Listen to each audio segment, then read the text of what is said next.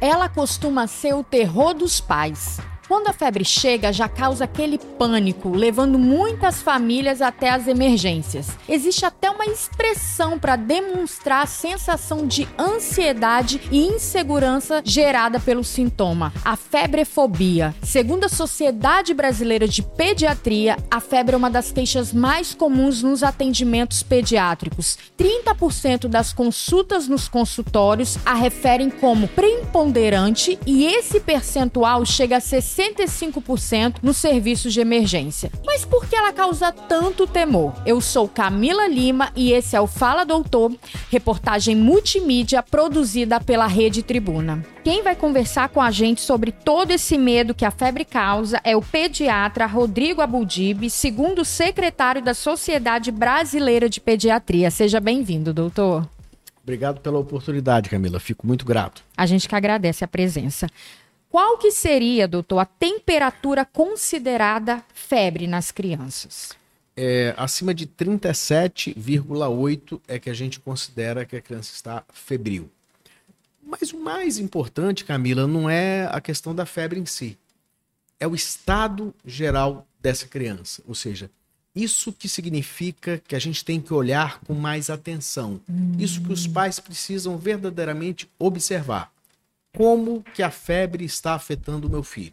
Se eu estou ativo, se eu estou brincando, ou se ele está muito prostrado. Mas assim, a febre alta, ela sempre indica algum caso grave? A criança pode convulsionar? Porque os pais costumam ter medo, ah, vou medicar porque se a febre subir muito, ele pode convulsionar, ou essa febre pode indicar alguma coisa mais grave? A febre normalmente é algum sinal que precisa ser observado. Sintoma, não doença. Não, né? não verdadeiramente uma doença. É, mas a questão da convulsão causada pela febre é também fruto de uma imaturidade do cérebro dessa criança e também de uma, de uma particularidade dessa criança. Não são todas as crianças que fazem isso. É, isso normalmente acontece numa faixa etária de seis meses até quatro anos. Antes de seis meses é bastante incomum ter febre por convulsão ter convulsão febril em razão da febre. E após os quatro anos, o cérebro já está maduro, essa criança também não convulsiona pela febre. É, a temperatura alta da febre, ela pode evoluir para algo mais grave, doutor? Na verdade, ou seja, é, quando a criança tem febre, é, isso é um sinal que indica que ela precisa ser observada de uma forma mais cuidadosa. É, cal... São várias as causas da febre. Várias. Várias as causas, né? As viroses são as mais comuns. É, aí é uma patologia causada por um vírus, né? Mas processos bacterianos, esses sim demandam uma atenção maior, porque vai indicar a necessidade do uso da antibiótico terapia. Mas existem outras causas. Doenças inflamatórias podem levar à febre. O próprio câncer pode levar à febre. Então, assim, e, e tem febres e febres, né? As febres que têm uma duração, um período acima de 10 dias, 12 dias, é, já pode entrar no que a gente chama de febre de origem indeterminada, de causa indeterminada, e que vai exigir um protocolo de pesquisa, de acompanhamento. Aí uma série de exames são pedidos para se avaliar a causa dessa febre. Isso seguramente não é para acontecer no pronto-socorro, né? Isso é para acontecer com o pediatra que acompanha o seu filho é, que vai construir uma linha de raciocínio para poder chegar ao diagnóstico dessa febre que está persistindo. O senhor falou muito da observação, que os pais devem observar os filhos, né? Só para a gente esclarecer, qual que seria considerada a temperatura de febre alta, doutor? Acima ah, de quantos 38,5, 39 a gente já considera uma febre alta. Tá. Quais que seriam os sinais de alerta? Por exemplo, observa o meu filho. O que, que é um sinal de alerta? Preste atenção, Camila. É, a criança está fazendo febre. Passou a febre, você deu o antitérmino. Ela está ativa, ela está brincando. Você pode ficar tranquila. E é importante que você fique tranquila e possa permitir uma observação maior para ver se aparece algum outro sintoma a mais. Uhum. Se vai aparecer tosse, se vai aparecer coriza, e aí você vai pensar em quadro respiratório, ou se vai apresentar uma diarreia, ou se vai apresentar um vômito, você vai pensar num quadro gastrointestinal. Ou reclamar da garganta, né? Ou reclamar da garganta. Ou seja, é, qual é o grande problema que a gente vê hoje? Nós somos uma sociedade onde ninguém tem tempo para nada. Todo mundo vive correndo. Isso é muito ruim. É, a criança ela precisa de tempo. Ela precisa de tempo para crescer, ela precisa de tempo para amadurecer, e ela precisa de tempo até para que a, a, a doença se instale, apareçam outros sintomas. O que, que a nossa sociedade faz hoje em dia?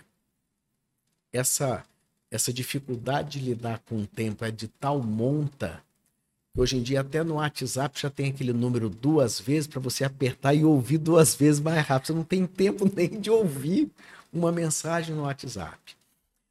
Essa correria que a sociedade nos impõe é, faz com que a gente viva correndo ao pronto-socorro. E normalmente, quando, é, quando chega no pronto-socorro, chega a criança com febre, a mãe descabelada, desesperada, insegura por estar ali, porque ela não queria estar ali. O colega não conhece essa criança, a colega não conhece essa criança. É, e normalmente a gente observa um uso expressivo, além do necessário, de algumas medicações, a saber, antibiótico terapia. E aí é uma confusão que é feita. Ao passo que, se nós conseguíssemos esperar levar no ambulatório, levar no consultório, você com certeza consegue ter um atendimento um pouco mais calmo, melhor, mais assertivo. Até porque os números que você falou no início, mais de 75% das consultas de pronto-socorro, elas são desnecessárias, elas não deveriam estar ali sobrecarregam o sistema e a gente não presta um atendimento de qualidade às nossas crianças. Então, só para a gente frisar bem para quem está nos ouvindo, lendo, assistindo. Quando que a criança com febre precisa ser encaminhada até o pronto-socorro? A recomendação que a gente ouve é três dias de febre, tá três dias apresentando febre, vai para o pronto-socorro. Além disso, o que mais que o senhor acrescentaria? Eu acho que essa fala dos três dias, ela é interessante porque você permite que o quadro ele, ele se mostre de uma forma mais clara outros sintomas possam aparecer. É, mas eu acho que essa questão da prostração, da criança estar prostrada, não no momento da febre. No momento da febre ele está caidinho mesmo. Mas você deu o remédio de febre, ele deu uma animada? Não, ele continua desanimado. Vale a pena levar e ir ao pronto-socorro. Então, essa, essa é a observação, eu acredito que principal. E o que, que não deve ser feito em casos de febre? Em casa, eu posso dar aquele banho gelado? Existem aqueles pais que põem a compressa de álcool na criança. O que, que não pode ser feito, é, doutor? É, preste atenção. É, um banhozinho, é, eu diria, morno, né? Você deve dar. Você não deve agasalhar muito, porque essa febre pode subir mais ainda. A roupa é uma roupa fresca. Um banhozinho comum, pode não precisa dar banho gelado, isso, isso foi uma conduta em algum momento, isso não se usa mais. Mas fundamentalmente é medicar corretamente, com a dose correta da medicação, no momento da febre. Tem muita coisa de se fala assim: "Ah, eu fico intercalando o remédio". Não precisa intercalar a medicação. Você pode usar a medicação para o seu filho responder melhor a ela. Também a gente tem pessoas que falam assim: ah, eu posso usar um Tilenol porque não tem problema. Não, tem problema. Tilenol pode dar problema no fígado. Então, assim, remédio não é para a gente ficar usando igual água, não. Mas em vigência da febre, eu posso dar medicação de febre, posso repetir no período de seis horas. É, em caso de febre, não é. isso é, que eu ia te perguntar, porque é, tem pai que dá, não deu febre, mas está dando seis horas, já vou dar. Só se der é febre. Somente no momento da febre eu vou dar, mas o mais importante é a observação. Essa observação de como a criança está, se ela está ativa, se ela está brincando, é, é a observação fundamental.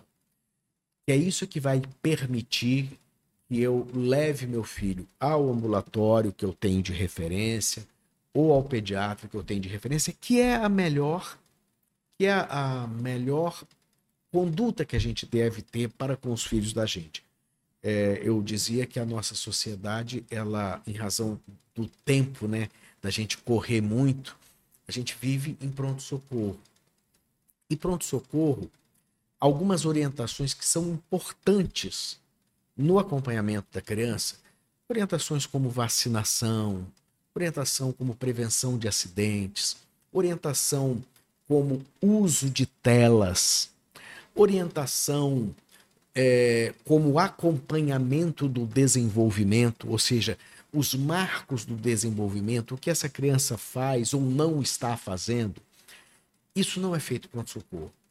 Isso é feito no ambulatório, isso é feito no consultório. Então a gente é, deve buscar um melhor atendimento para o nosso filho. E isso é o, é o atendimento no consultório, o atendimento no ambulatório que a gente consegue fazer melhor. Para a gente finalizar, doutor, quais que seriam os mitos relacionados à febre? Que você vê muito, que você acha que a gente tem que esclarecer? Eu aqui? acho que aquilo que você já comentou, e daí a importância do programa, né, a importância dessa iniciativa muito boa da tribuna, que é correr para pronto-socorro. Isso é um mito, isso está errado.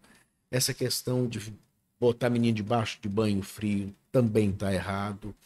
É, essa questão de imaginar que toda febre é uma coisa muito séria e eu tenho. E não é. Então, existem algumas viroses que acontecem. Explica só pra gente por que, que o nosso corpo, é, a febre se manifesta. É um mecanismo de defesa mesmo? É um mecanismo de defesa. Existe um controle central da febre, mas existem é, produção, liberação de algumas enzimas, de algumas células que vão em direção ao aonde está acontecendo o processo da infecção, da inflamação, e algumas substâncias são alteradas e isso leva ao aumento da temperatura do corpo. É, então, por isso é que a gente se vê obrigado a estudar quando tem uma febre. Mas, como eu disse anteriormente, várias são as causas que podem levar a isso. E nem toda febre é uma doença grave, né? É... Nem toda febre é uma doença grave. Muito pelo contrário. Eu não parece, mas eu já tô velho. então eu tenho assim muita história de muito menino, mas eu conto nos dedos os meninos que tiveram febres muito arrastadas e que em geral foram doenças complicadas. Isso é assim, percentualmente um valor muito muito muito pequeno. Então, nada de desespero. Nada de desespero. então tá bom, doutor Rodrigo, muito obrigado pela sua presença, por esclarecer as dúvidas. Eu é que fico grato, Camila, e pode sempre contar com a Sociedade Brasileira de Pediatria, que a nossa função é essa, é estar tá orientando da melhor forma possível a população. Obrigada, doutor.